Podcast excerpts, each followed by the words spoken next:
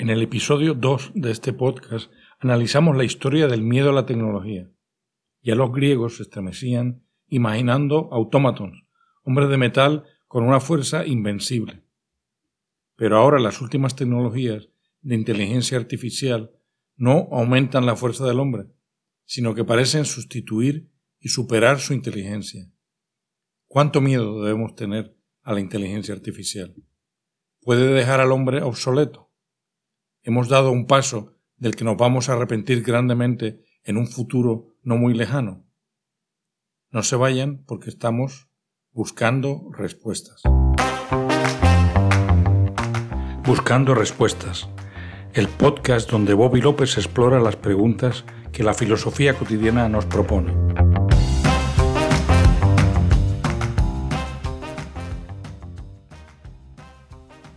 ¿Cuánto miedo debemos tener a la inteligencia artificial? Para responder esto, primero debemos dejar claro cuánto miedo debemos tener a la tecnología en general. Luego debemos distinguir entre tecnologías materiales y tecnologías de información, para ver por qué estas últimas nos dan especial intranquilidad. Al final, tendremos que responder qué es lo propio del hombre, para ver si la tecnología nos va a reemplazar o dejar obsoletos. Lo primero entonces que tenemos que entender es por qué la tecnología en general nos produce miedo. Tecnología es cualquier aumento artificial y externo en la capacidad del hombre. Es cualquier artificio que aumente nuestro poder. Las herramientas son tecnologías, como también lo son las armas. Y con esto entendemos por qué la tecnología nos despierta a la vez miedo y deseo, ganas de tenerla cerca y ganas de tenerla lejos. Porque la tecnología es un aumento de poder del hombre, y el hombre a veces se porta bien y a veces se porta mal. Por lo cual, el aumentar su poder es bueno y malo. De hecho, la tecnología, por ser una construcción artificial, apenas está sujeta a los mecanismos de control y balance que tiene la naturaleza sobre el poder de las criaturas y con la tecnología el humano es capaz de infligir daños completamente desproporcionados a su poder natural. Pensemos, por ejemplo, en el poder de una bomba atómica. Hasta el siglo XIX, la mayoría de las tecnologías eran materiales, es decir, herramientas que aumentan el poder físico del hombre, de levantar, de cavar, de lanzar. A partir del siglo XIX empezaron a desarrollarse las tecnologías de información, que son herramientas que aumentan la capacidad del hombre de procesar información. Por ejemplo, la capacidad de comunicarse, de enterarse o de tomar decisiones informadas. Se habían desarrollado antes tecnologías de la información, como la escritura, el papel y la imprenta, pero fue en el siglo XIX que se inventó la radio y el teléfono y en el siglo XX las computadoras. En estos años todo se veía positivo. De hecho, se llegó a creer que finalmente las computadoras nos podrían liberar de todos nuestros males, la ignorancia e incluso el dolor. Pero cuando a finales del siglo XX se inventó el Internet y a comienzos del XXI se inventaron las redes sociales y los teléfonos celulares, el poder de la tecnología, que es el poder del hombre, se hizo tan grande que el miedo empezó a desplazar al entusiasmo la tecnofobia empezó a desplazar a la tecnofilia. Hasta el siglo XXI, el miedo a las tecnologías se concentraba en el miedo laboral, el miedo a que se perdieran puestos de trabajo. Este miedo no tiene mucho sentido económico, pues en el macro la riqueza depende de lo útil o valioso del output, de lo que se haga, no de quién ponga el input.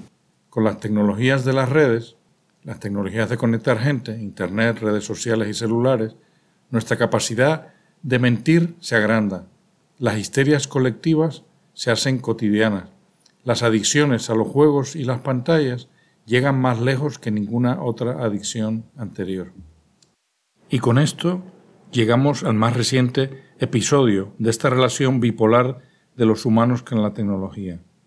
Entramos en la tercera década del siglo XXI con una mente ya miadosa, y ante ella aparece, casi sin anunciarse, la primera manifestación popular de la inteligencia artificial. los robots de dialogar, como ChatGPT, BART y otros robots para hacer pintura o música.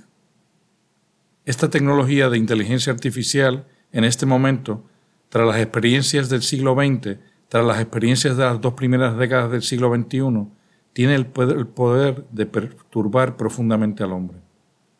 Y un espíritu perturbado es un espíritu que está buscando respuestas. Y este es el público favorito que busca este podcast. ¿Qué respuesta está buscando ahora el espíritu humano? ¿Qué es lo que le inquieta ante esta nueva tecnología? En mi opinión, una de las cosas más inquietantes de esta tecnología es que nos hace dudar de nuestra identidad. Nos hace preguntarnos qué es en el fondo el hombre, en qué radica su valor, qué es lo que le hace ecológicamente tan único, o más existencialmente. ¿Seremos reemplazados por máquinas? ¿O seremos convertidos en máquinas o mezclados con ellas? Es cierto que podremos incluso vivir para siempre si nos convertimos a formato digital.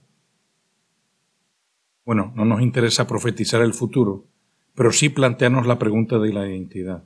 ¿Qué es lo propio del hombre? ¿Qué es lo que sin ello no podemos llamar humano a un ser? La cultura occidental, que yo califico de griega o helénica, ha creído por muchos siglos que lo propio del hombre es razonar, es decir, procesar información, que lo propio del hombre es su inteligencia, la capacidad de pasar de una verdad a otra desconocida. Aristóteles, en su metafísica, define al hombre como animal racional. En Occidente, sobre todo desde el surgimiento en el siglo XVII de la ciencia, que es una hiperracionalidad, estamos convencidos que razonar, pensar, elucubrar, analizar, es lo que nos hace humanos. Y la cosa se puso peor a mediados del siglo XVIII, cuando hubo el único intento más o menos serio de combatir el racionalismo. Me refiero al romanticismo, entre mediados del siglo XVIII y XIX. Este movimiento murió con apenas un siglo de vida por la fiebre política en Europa tras las revoluciones de 1848, pero el romanticismo dejó en nuestra cultura la intuición de que hay algo divino, o al menos sobrehumano, en la capacidad de provocar las emociones que produce la belleza, sobre todo las del arte y la naturaleza. Todavía al día de hoy pensamos que es una obligación de todo gobierno fomentar el cultivo de las artes, de la música clásica, porque sin ellas dejaríamos de ser humanos completos. Pues bien, resulta que al presente la inteligencia artificial está ya produciendo productos artísticos, dibujos, pintura, música, películas, que son superiores al performance de muchos artistas.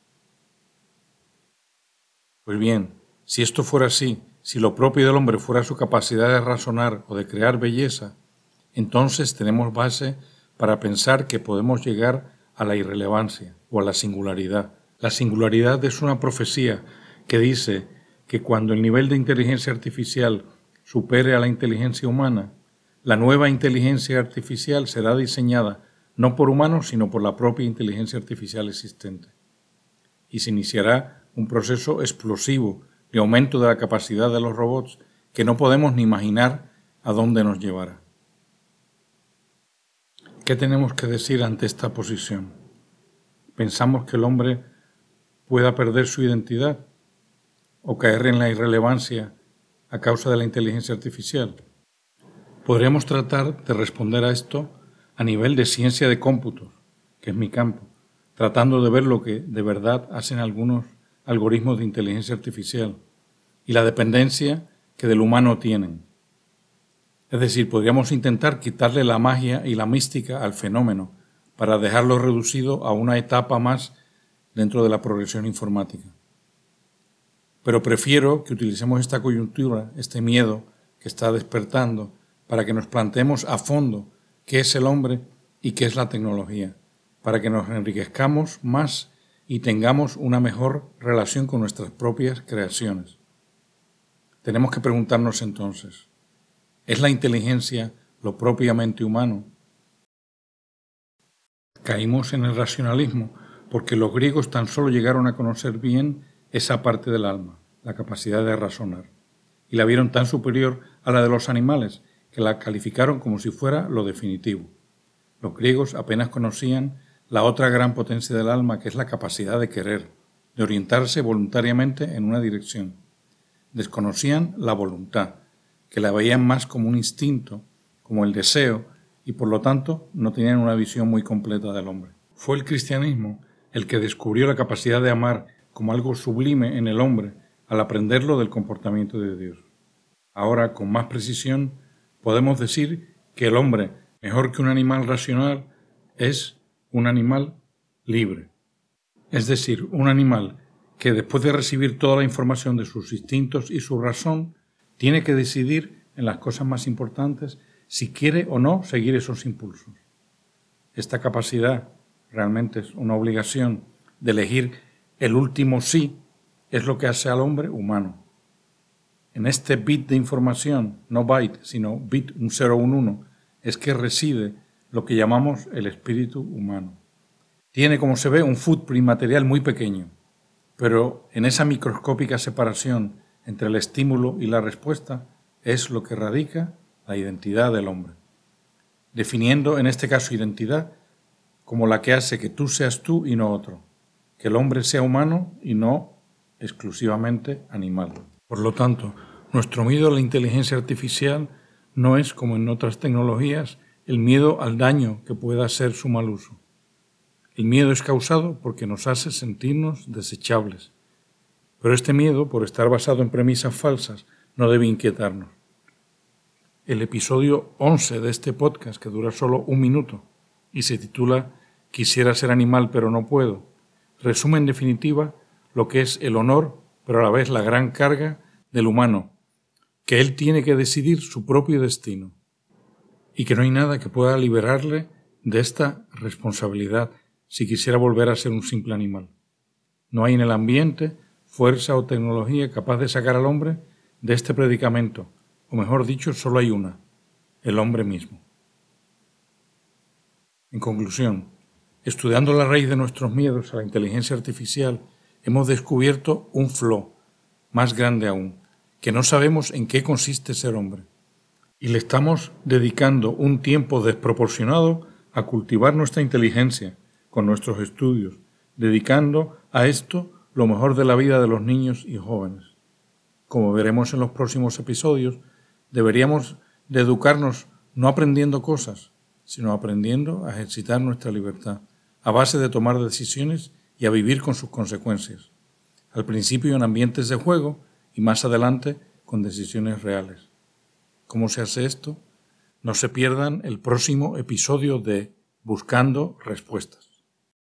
En resumen, número uno, es normal que le tengamos miedo a las tecnologías, pues son aumentos de la capacidad, y el hombre tiene capacidad de hacer el bien, pero también hacer el mal. Número dos, cuando en el siglo XX se desarrollaron las tecnologías de información que ayudan al hombre a pensar, esto levantó las esperanzas en el lado bueno de la tecnología. Número 3. Pero cuando en el siglo XXI la tecnología de la información tomó el formato de redes, de conectar partes en el Internet, en las redes sociales y los celulares, su poder se hizo tan grande que empezó a dividir la humanidad en partes. Cuando en el 2022 aparecieron las primeras aplicaciones populares masivas de inteligencia artificial, el hombre sintió verdadero miedo pues se entendía que la inteligencia es lo que hace humano al hombre. El hombre se vio, de forma ya clara, en camino hacia la obsolescencia. Número 5. Este es el momento de reclamar lo que es auténtico del hombre, que no es la inteligencia, que tiene mayormente una diferencia de grado con la de los animales. Es el momento de redescubrir que lo auténtico del hombre es su libertad fundamental, es decir, su capacidad y su obligación de tener que dar el último sí en sus acciones. El humano no es tanto animal racional como animal libre. Número 6. Aunque muchas veces el hombre sueña con verse libre de esa carga que es la libertad, no hay una fuerza en el ambiente que pueda sacarlo de su sitio. Tan solo el propio hombre puede. Mientras tanto, a las tecnologías hay que tratarlas como los hombres del mar tratan al mar, sin miedo pero con profundo respeto. Gracias por escuchar Buscando Respuestas. Si quieren comunicarse conmigo, pueden escribir a este email bobby buscando guion en el medio respuestas.com.